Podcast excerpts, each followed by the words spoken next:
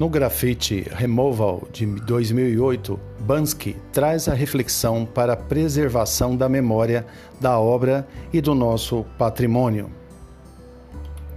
As obras públicas muitas vezes passam por vandalismo. As obras de Bansky também sofrem com isso. Bansky propõe uma reflexão da obra antiga e a moderna.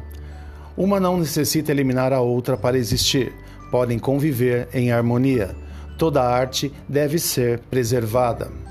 O que é arte pública? São manifestações artísticas em espaços públicos, esculturas, pinturas, performance, outdoors, grafites, intervenção urbana, entre outras.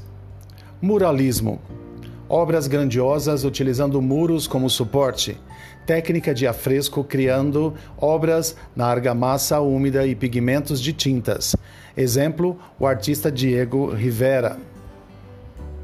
Diego Rivera nasceu em 1886 e morreu em 1957. Mexicano, foi casado com Frida Kahlo. Trazia a reflexão sobre uma sociedade que deveria valorizar seus cidadãos. Diego Rivera ficou dois meses na fábrica da Ford para criar a obra Indústria de Detroit.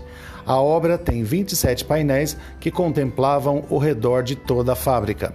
O operário fica em evidência, traz a diversidade das raças da cultura norte-americana.